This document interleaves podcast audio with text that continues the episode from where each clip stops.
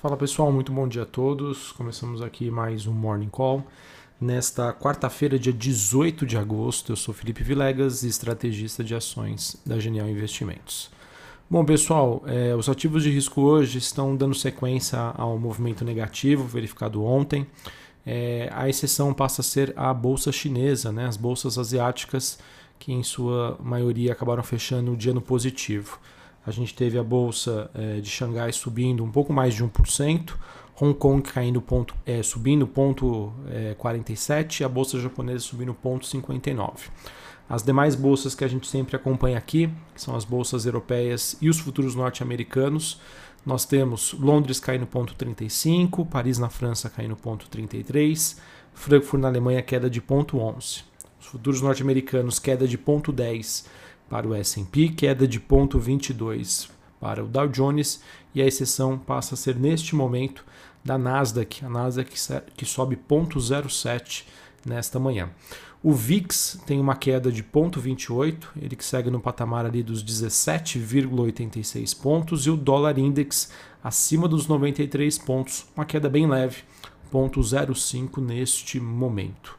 Acredito que eh, segue no radar hoje as perspectivas sobre recuperação econômica, dado esse possível impacto da variante Delta, né, que acaba atingindo, já atingiu a, a Ásia, tem atingido a Europa e Estados Unidos, e também hoje o mercado deve aguardar a ata da última reunião do Fed uma avaliação aí pontual sobre a direção de política monetária dos Estados Unidos embora essa ata do Fed né, ela possa dar algumas pistas sobre esse cronograma de redução de estímulos, acredito eu que o grande catalisador e o grande evento que é esperado pelo mercado ele vai vir da conferência do Banco Central Americano, que acontece entre os dias 26 a 28 de agosto, no evento em Jackson Hole.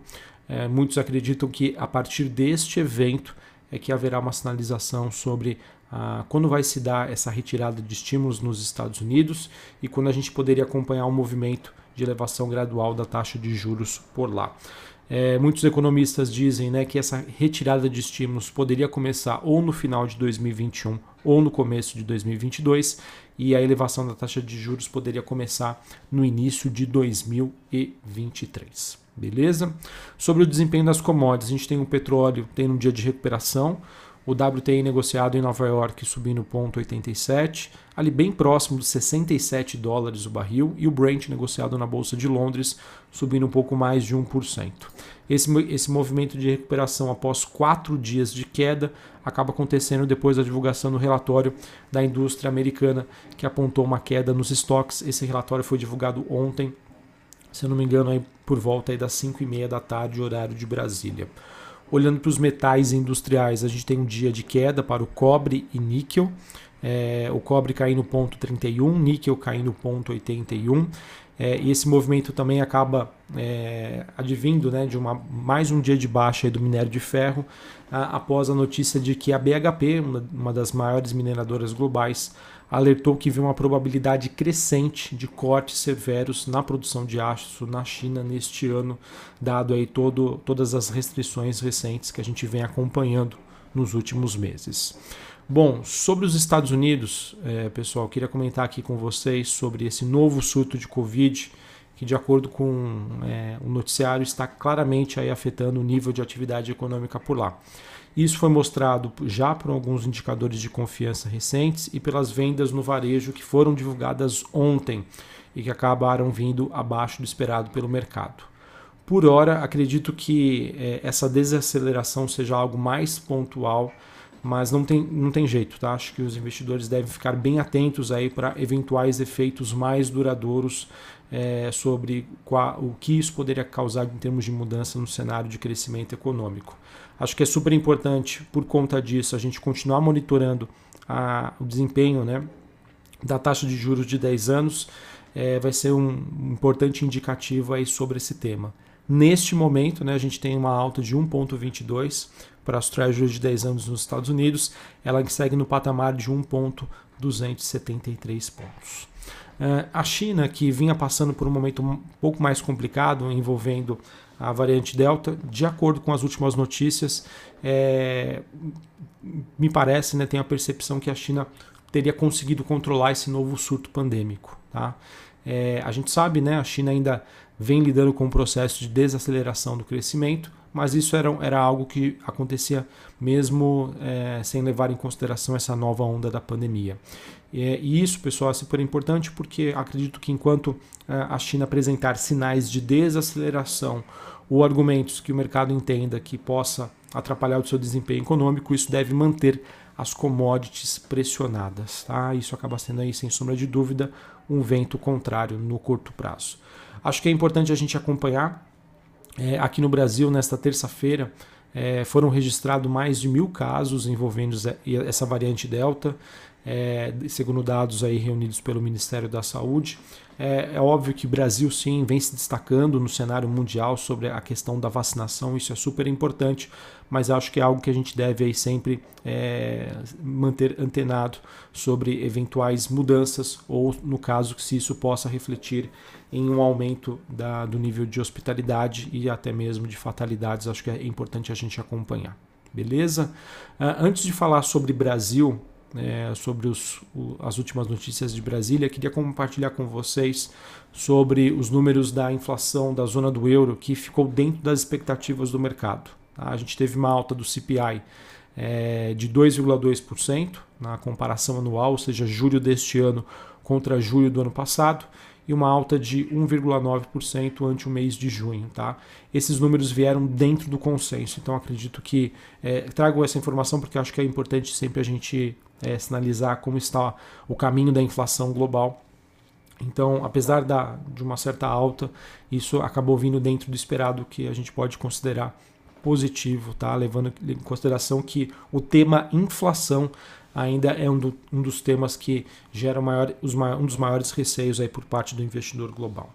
Bom, falando sobre o Brasil, tá? É, ontem, pela segunda vez, acabou não havendo consenso aí para o avanço da reforma tributária e o texto acabou ficando para apreciação na próxima semana. É, a minha percepção, pessoal, é que pelo modo com que as coisas estão acontecendo, as críticas que estão sendo feitas né, por especialistas tributários, por representantes setoriais, indústria, comércio, me parece aí que esse texto aí não teria muito futuro, tá? E que haver, haveria necessidade aí de mudanças drásticas, dois passos para trás para depois a, a gente, quem sabe, ter uma evolução do tema. Tá? As principais divergências no momento elas acabam girando em torno da possibilidade de uma queda da receita dos estados e também dos municípios e das alíquotas de taxação aí para os dividendos. Além de, desse tema da reforma tributária ser adiado, os senadores também decidiram retirar da pauta dois projetos com repercussão no orçamento, tá? que é a criação do Vale Gás, que seria um subsídio custeado via o reajuste na CID dos combustíveis, incidentes sobre a gasolina, e também a extensão do auxílio emergencial a agricultores familiares. Tá? Esses projetos que devem retornar à agenda nas próxima, na próxima semana. Enfim, pessoal, é um tema super complexo. É isso, parte disso, né, o que está causando esse momento de maior volatilidade no mercado brasileiro. São temas então que acabam sendo empurrados com a barriga para uma discussão na semana que vem. Acho que, sem sombra de dúvida, vale a pena a gente acompanhar. Apesar desse momento mais conturbado, é, envolvendo né, o Ibovespa, Ibovespa ontem que, apesar do fechamento negativo, mostrou que nesse patamar ali em torno dos 117 pontos existe força compradora. É, podemos dizer que dentre né, os dias 15 e 16 de agosto, é, houve um fluxo de entrada de investidores. Tá? No dia 15, não, perdão, né? no dia 13, que é a sexta-feira passada, e a segunda-feira, é, houve entrada de investidor estrangeiro. Então, me parece que é, essa sinalização pode é, passar uma visão um pouco mais construtiva para o mercado local, dado que a gente vem sofrendo bastante no curto prazo e na última sexta-feira e na última segunda-feira houve entrada de investidor estrangeiro nesses níveis de Bovespa. Tá? Importante dizer que hoje temos vencimento de opções sobre o, o índice, o Ibovespa, com a rolagem do mesmo. Como eu já disse anteriormente, a gente tem a ata do FONC, Comitê de Política Monetária nos Estados Unidos.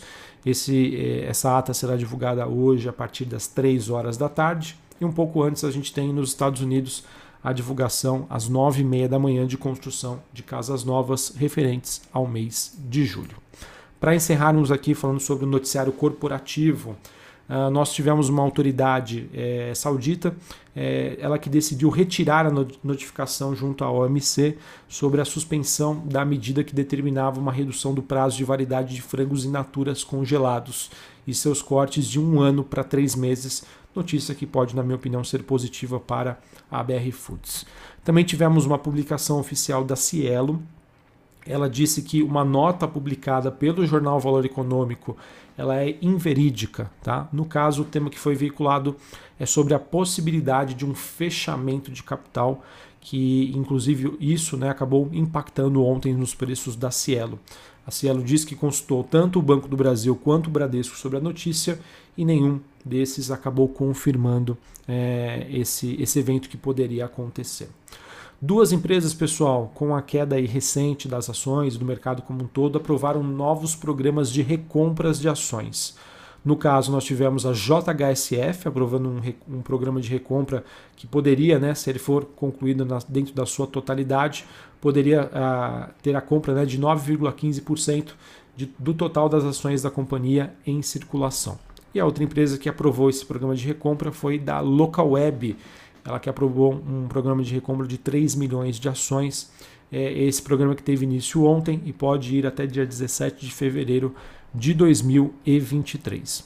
E a última notícia que eu queria compartilhar aqui com vocês, é, que saiu agora pela manhã no jornal Valor Econômico, é de que, acordo com o jornal, né, é, a fusão entre a Localiza e a Unidas teria grandes chances de ser rejeitada pelo CAD.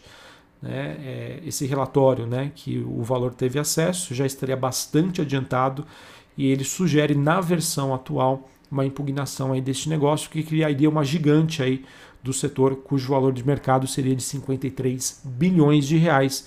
Acredito que essa notícia possa ter uma repercussão aí negativa para as ações da Localiza e também da Locamérica.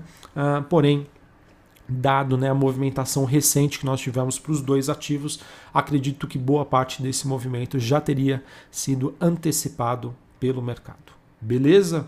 Bom, pessoal, acho que era isso então que eu tinha para trazer para vocês. O clima ainda segue bastante tenso aqui no Brasil, é, envolvendo aí essas questões de Brasília.